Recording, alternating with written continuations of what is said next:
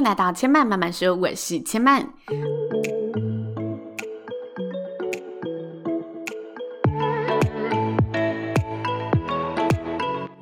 目前频道在 Apple Podcast、Spotify、KKBox 以及 Google Podcast 都听得到。喜欢的朋友欢迎帮千嫚订阅并留言评论，让更多人可以认识千嫚慢慢说喽。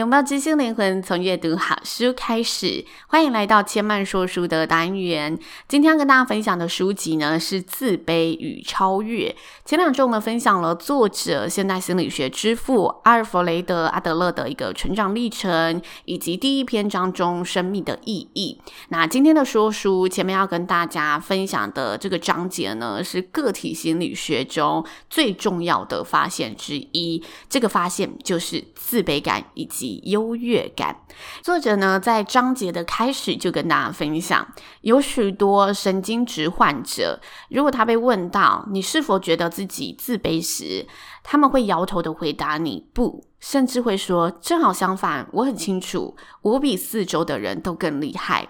所以，作为一位心理学家，我们要懂得用观察个人行为来判断他是否有自卑情结。那到底要怎么观察一个人有没有自卑情节呢？最重要的核心就是观察他是采用什么手段，不断向自己证明自我的重要性。例如，我们如果看到一个傲慢自大的人，我们可以猜测他傲慢的背后可能是害怕别人瞧不起他，所以他必须表现一下，要让大家知道我是何等人物。也就是我们可能常看到一些狐假虎威或者自吹自擂来壮大声势的人，可能他在会议上总是表现出自己什么都懂，但实际你要执行这个案子的时候，却发现他什么也不懂。这是他说的第一个案例，又或者我们可以观察，当我们看到一个人在说话时，总是刻意带着许多的手势和表情，我们也能猜测他的感觉，也许是如果我不强调一下我说的话，那别人就会不重视我，也因此举止间想处处表现出凌驾于他人之上的样子，就是我们可以观察的地方。当我们观察到这类型的人时，我们不得不怀疑他们的心里是否有份他们需要做出特殊努力才可以被消除的自卑感存在。这就像是呢，有两个渴望长高的小朋友，当他们在争论谁比较高的时候，总会用力的挺起身子，然后垫起脚尖来证明自己。这时候，若旁人问他：“你是不是觉得自己太矮小了？”他们绝对不会承认。他们不会说，对，我就是觉得我自己很弱小。他们会反驳的回应你，没有，我很高，我比他还要高，而且我还会长高，我还要再长更高。这是一个我们很好观察他是不是有自卑感存在的地方，因为成长期的小朋友都是希望自己可以长越高越好，不希望自己是瘦弱的那一个。也因此呢，这一点是非常有趣的发现。我们可以从这一个角度去认定，有自卑感的人，并不一定都是柔顺安静，将自己藏起来与世无争的那一个。他们也有可能会千方百计的想要表现自己。每个人表现自卑感的方式不太一样，都是依照各自的生命风格来做出反应。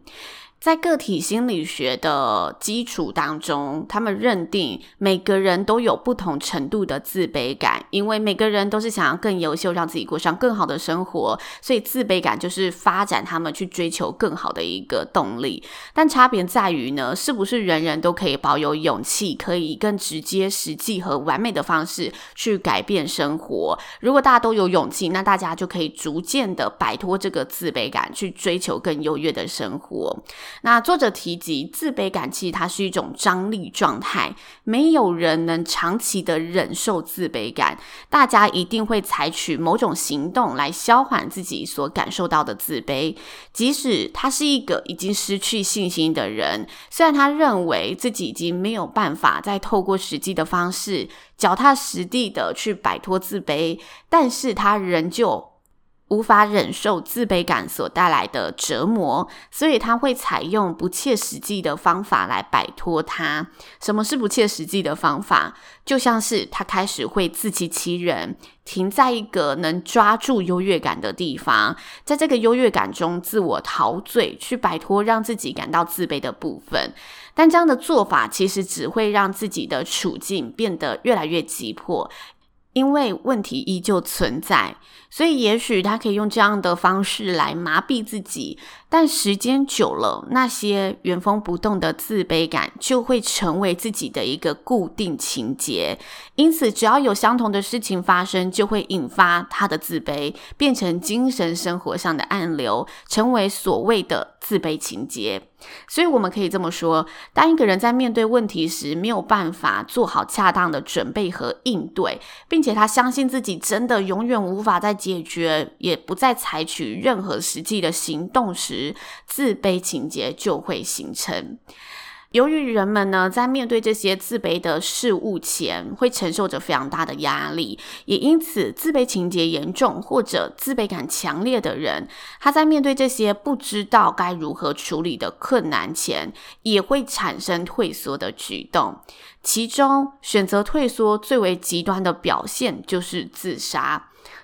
当一个人他已经完全放弃了寻找解决生活问题的方法，开始出现了完全无能为力改善自己的情境和想法时，一了百了的自杀就是唯一能责备或者报复他人的方法。也因此，他们主导了。自己解决问题的唯一方法，就是用自杀这个方式来获得重视，以自杀来取得优越感。而这份优越源自于自杀者心里会想着的：我是所有人类中最温柔、最仁慈的人，而世界、生活和你们却是如此残忍的对待我，所以我要让你们和社会、让世界失去我。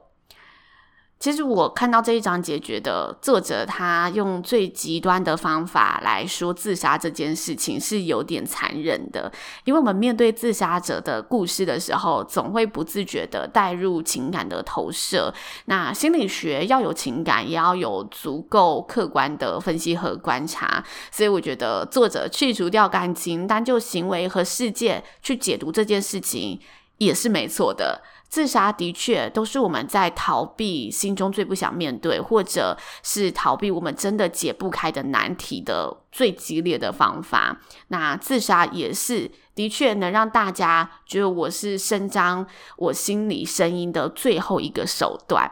所以仔细想想，作者说自杀是拥有自卑感的人他退缩到最后一步的一个终极手段，也是不无道理的一个观点。在个体心理学的概念当中，自卑感是推进人类进步的动力，就像是科学的兴起，就是因为人类感觉到自己的无知，认识到自己需要为自己的未来来做准备，所以我们想尽办法投入研究科学，为人类取得巨大的进步，让人类有能力去应对整个未知的宇宙。所以放大一点来看，可以说自卑感是人类文化发展的基础。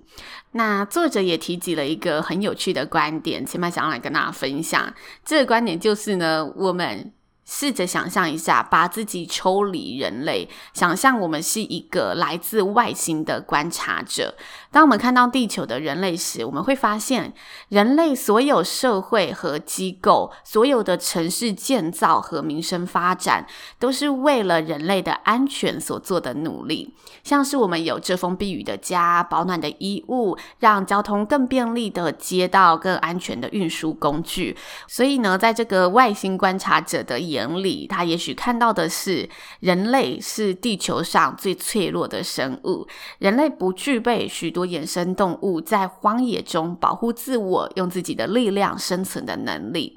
这时，我们可以再看看这些自我保护能力比较弱的动物们，他们会透过呢联盟来补足自己的不足。就算他们没有遮风避雨的家，或者他们没有保暖的衣物，或者他们没有这些安全的环境，但是他们会透过结盟来一起的呃往下一个可能目的地迁徙，成为这个群居的动物，在一起求生存。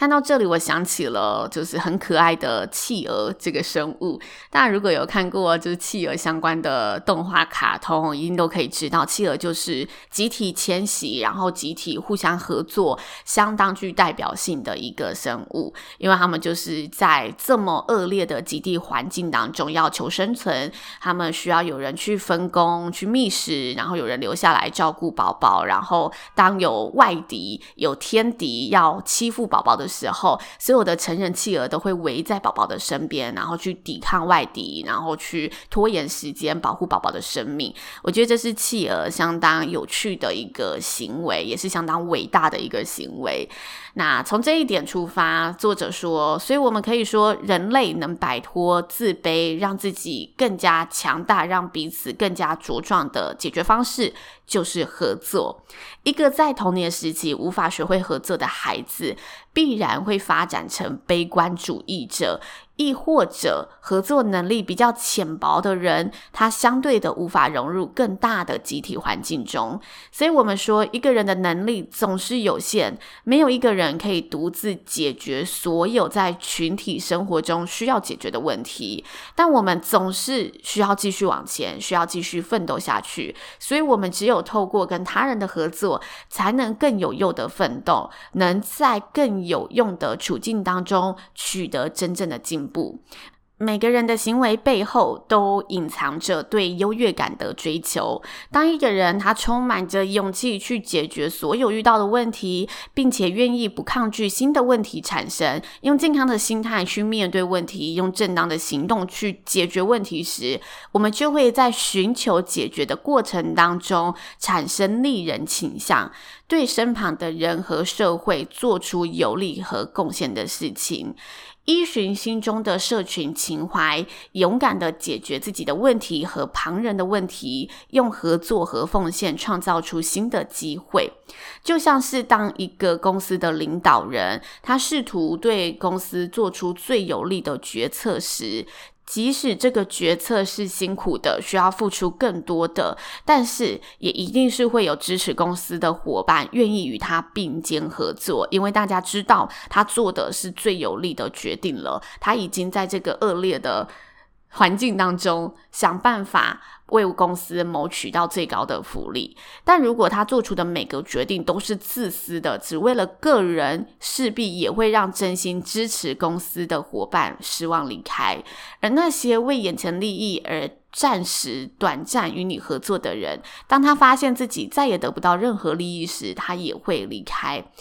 也因此呢，作者他在这个章节告诉了大家，每个人都会有自卑感，但是自卑感。它是刚刚好，是成为我们追求更好、追求优越感的一个动力。不过，我当我们在追求优越感的途中，我们会发现，我们需要有正确的一个心态、健康的心态，以及有自己的一个社群情怀产生，才有可能让自己跟社会的更多人合作，去一同迈向真正的进步。这是人类在求生存上需要去学习、需要去拥有的能力。所以，他强调了合作的重要性。这是在个体心理学当中相当重要的一个观点。那千曼其实在读这本书的时候，在分享这本书的时候，真的是很担心这本书会非常像教科书，因为我自己在读的时候就有这种感觉。但我希望在分享当中，可以让大家可以用更简单易懂的方式去理解个体心理学的一些观点，我觉得个体心理学是非常有趣的一个领域，所以也希望可以分享给大家，让大家借由这些心理学的过程，如同我第一集所说的，